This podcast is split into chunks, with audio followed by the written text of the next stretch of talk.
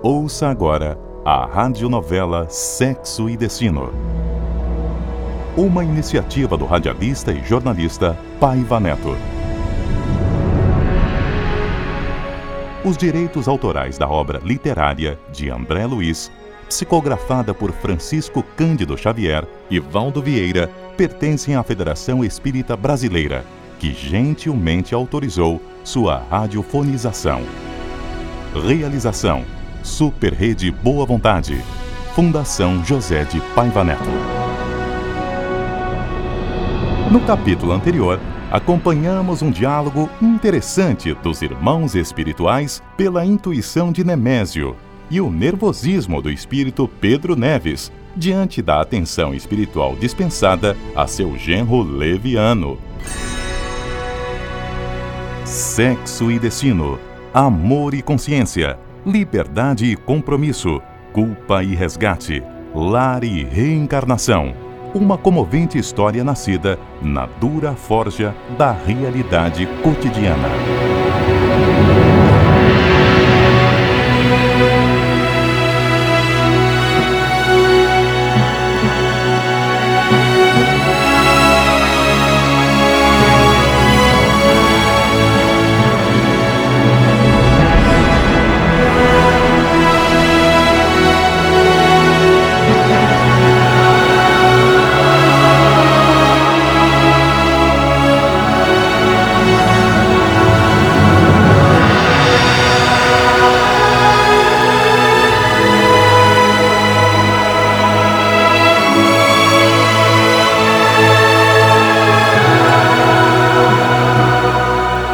Demência, pelo visto, havia atingido Pedro Neves ali diante de mim e do irmão Félix.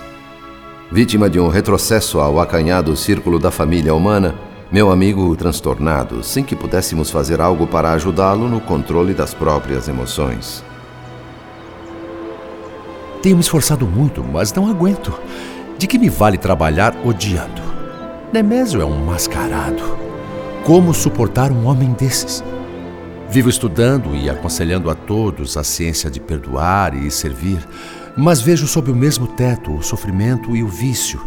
De um lado, a minha filha, resignada, aguardando a morte. De outro, o meu genro e essa mulher que insulta a minha família. Meu Deus do céu! O que me foi reservado? O que na verdade estou fazendo? Auxiliando uma filha doente ou passando por um teste de tolerância? Quando encarnado, eu acreditava que o inferno fosse um cárcere de fogo. Mas hoje descubro que o inferno é voltar à terra e estar com os parentes que ficaram. Isso sim é a verdadeira purgação dos nossos pecados. Calma, Neves. Um dia todos nós temos de provar aquilo que somos naquilo que ensinamos. Além disso, Nemésio deve ser compreendido. Compreendido? Depois de tudo o que vimos? O senhor sabe quem é o rapaz que também ocupa o pensamento dessa moça? Eu sei. Mas vamos considerar alguns pontos. Seria justo exigir de uma criança uma experiência que só a idade madura traz? Ou então, cobrar raciocínio perfeito a um alienado? Sabemos que crescimento do corpo não expressa a altura do espírito.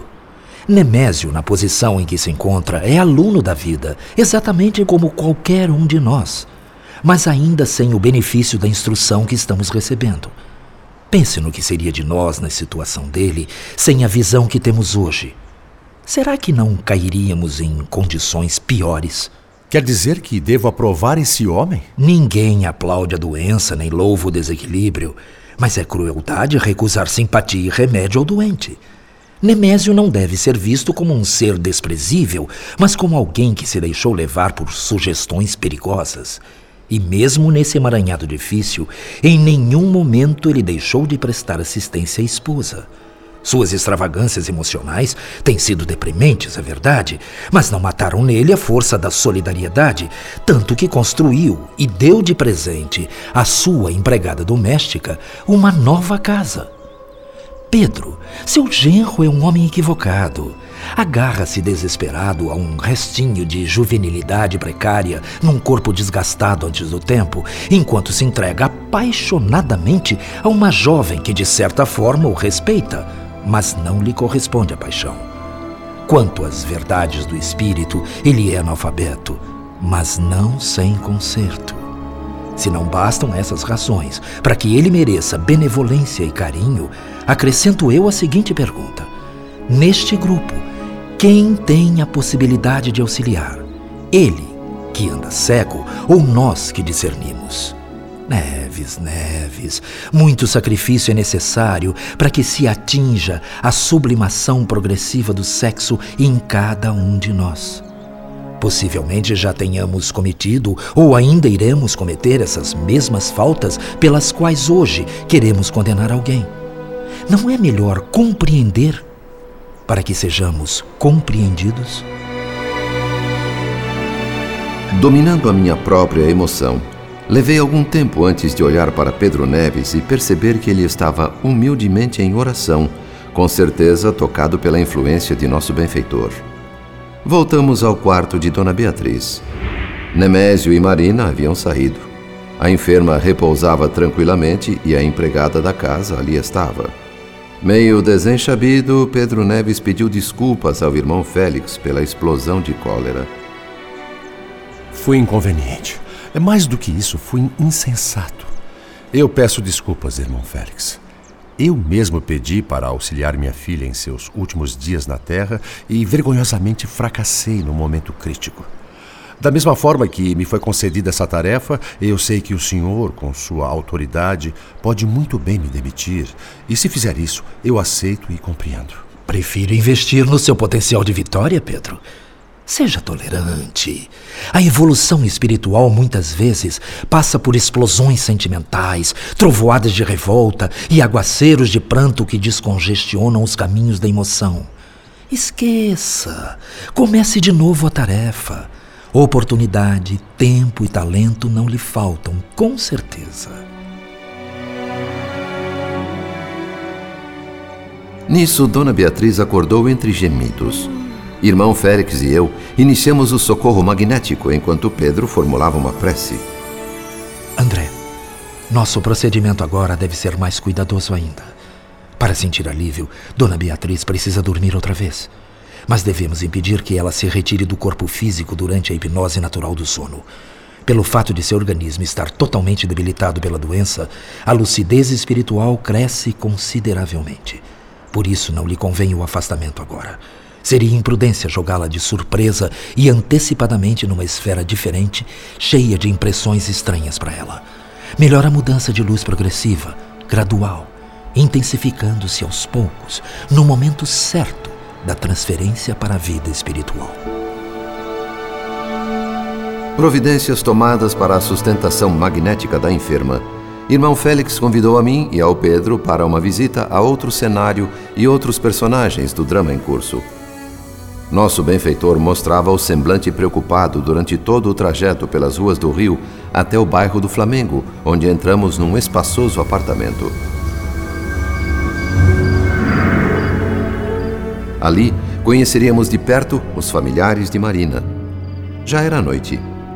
Logo ao entrar, ainda no estreito corredor de acesso, surpreendemos dois homens desencarnados a discutir, em linguagem extremamente vulgar, um tema escabroso o vampirismo. Importante assinalar que nós podíamos vê-los e ouvi-los normalmente, o que os dois, situados em faixa vibratória diferenciada, não podiam fazer em relação a nós. Palavrões, argumentação debochada, promessas de arruaça, um pouco de tudo havia no diálogo dos malandros, perigosos porque invisíveis aos moradores encarnados. Pensei nos riscos a que se expunham os que viviam no apartamento companhias indesejáveis, ameaça insuspeitada num imenso ninho de cimento armado e sem nenhuma defesa espiritual. Iniciamos a incursão pela sala. Ali, um cavalheiro de traços finos, escarrapachado numa vistosa poltrona, não deixava dúvidas de que era o dono da casa. Nas mãos dele, um jornal vespertino, lido com muita atenção. Apesar de modesta, a decoração revelava bom gosto, claramente feminino. Mobiliário antigo suavizado por adornos modernos. Flores, quadros e objetos variados compondo o ambiente. Mas, destoante e agressiva, uma garrafa de uísque repousava na pequena e elegante mesa, deitando emanações alcoólicas que se casavam ao hálito do homem esparramado na poltrona. Esse é o nosso irmão Cláudio Nogueira, pai de Marina e chefe desta família. Uns 45 anos, talvez, bem conservado, rosto cuidadosamente tratado, ainda sem as inconvenientes rugas, cabelos penteados com distinção, unhas polidas, pijama de seda impecável. Um bravo lutador contra os desbarates do tempo. Entre os dedos, o cigarro fumegante era assistido por um cinzeiro repleto, testemunha expressiva, mas silenciosa de que ali se abusava da nicotina. Os olhos escuros moviam-se com rapidez pelo jornal. Nos lábios finos, um sorriso irônico.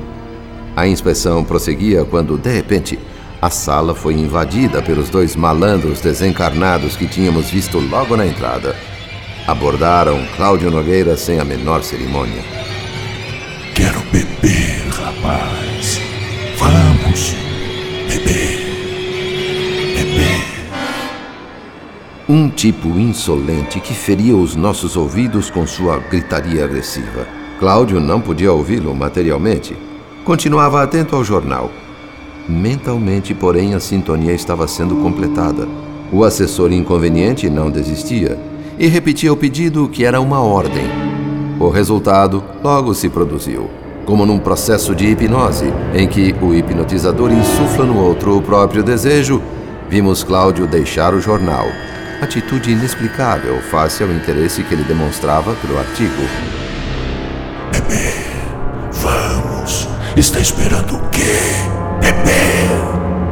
O elegante cavalheiro, até um pouco surpreso consigo mesmo pela repentina sede de uísque, ainda hesitou por alguns segundos. Mas a ideia ganhava forma. O cheiro acre da bebida vagueava no ar, impregnando e aguçando a mucosa pituitária do homem. Secura indefinível ocupava-lhe a laringe, apoquentava-se. Num golpe decisivo a fim de garantir a submissão da vítima, o malandro espiritual coçava brandamente a garganta de Cláudio, que nesta altura ansiava por tranquilizar-se nos goles de uísque. Completada a fase de adesão total, começou o processo de associação recíproca, durante o qual o desencarnado, através de sucessivas carícias e abraços, numa escala de atuação cada vez mais ousada e envolvente, subjuga por completo o encarnado à sua vontade, numa exótica condição de enxertia fluídica, um encaixe perfeito como um sapato que se ajusta ao pé. Cláudio e o desencarnado fundiram-se como se morassem num só corpo. Altura idêntica, volume igual, sincronia de movimentos, identificação positiva. Estabelecido o domínio mental, ergueram-se os dois ao mesmo tempo, incorporados um ao outro em busca da garrafa. Tão completa era a integração que eu não saberia dizer a quem atribuir o impulso inicial do gesto. Se ao encarnado que aceitava a instigação ou ao desencarnado instigador. A talagada rolou pela garganta de Cláudio, que numa estranha dualidade servia a dois donos. Coroando o ato, Ambos estalaram a língua de prazer simultaneamente. Satisfeito, o primeiro malandro se desvinculou do corpo de Cláudio, que pensou em voltar à leitura. Tentativa frustrada. O segundo vampiro, também sedento, investiu sobre ele. Eu também quero! Eu também quero! É minha vez! É minha vez! Absolutamente passivo, sentindo forte impressão de insaciedade, Cláudio ansiava por um segundo trago. Formou-se nova parelha. Repetiu-se o fenômeno da posse. Conjugação total. Encarnado e desencarnado em justa posição. Duas peças conscientes, unificadas por um sistema de compensação mútua. Novo ataque à garrafa. Mais um robusto gole. A propósito, anotei uma curiosidade. Foram dois goles para três bebedores. Busquei avaliar o processo com imparcialidade, a fim de saber se aquela fusão compulsória causaria algum tipo de sofrimento mental à vítima. Descobri em seguida que Cláudio Nogueira continuava intimamente livre. Nenhuma espécie de tortura o forçava à submissão. Hospedava o desencarnado voluntária e prazerosamente. Nada compulsório, não era vítima. Uma associação implícita, Mistura natural. Tecnicamente, um mecanismo baseado na percussão. Apelo e resposta. Cordas afinadas no mesmo tom. O desencarnado sugeria, o encarnado aplaudia. De um lado o pedido, de outro a concessão. Estirou-se outra vez na poltrona o dono da casa e voltou ao jornal, enquanto seus dois perigosos amigos retornavam ao corredor de acesso com suas piadas e sarcasmos. Pedro Neves não se conteve. Confesso minha dificuldade para entender essa situação. Este homem, Cláudio Nogueira, foi aparentemente reduzido à condição de fantoche nas mãos daqueles dois. Se o caso fosse mais grave, em vez de bebedeira estivéssemos diante de um crime, eh, se a garrafa de uísque fosse uma arma a ser usada contra a vida de alguém, como decidir sobre a aplicação de justiça? De quem seria a culpa? De Cláudio, que se submetia, ou dos obsessores que o comandavam?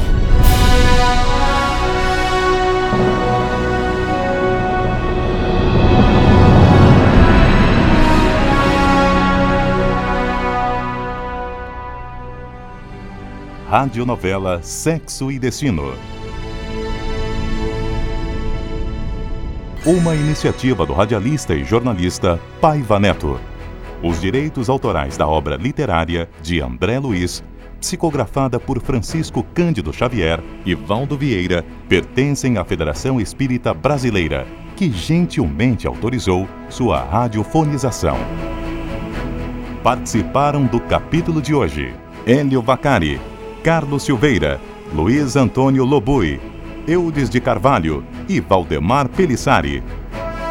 Adaptação para o rádio: Paulo Figueiredo. Técnicos de gravação e montagem: José Newton Tonin e Arthur Fraga Pereira. Sonoplastia: Márcio Brasílio e José Newton Tonin. Técnico de mixagem e masterização: Arthur Fraga Pereira. Supervisão: Marco Dameto. Direção de estúdio e direção geral: Arlete Montenegro. Realização: Super Rede Boa Vontade. Fundação José de Paiva Neto.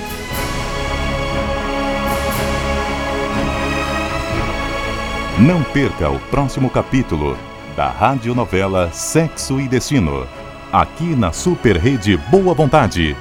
Compromisso com a família espiritualidade ecumênica em primeiro lugar.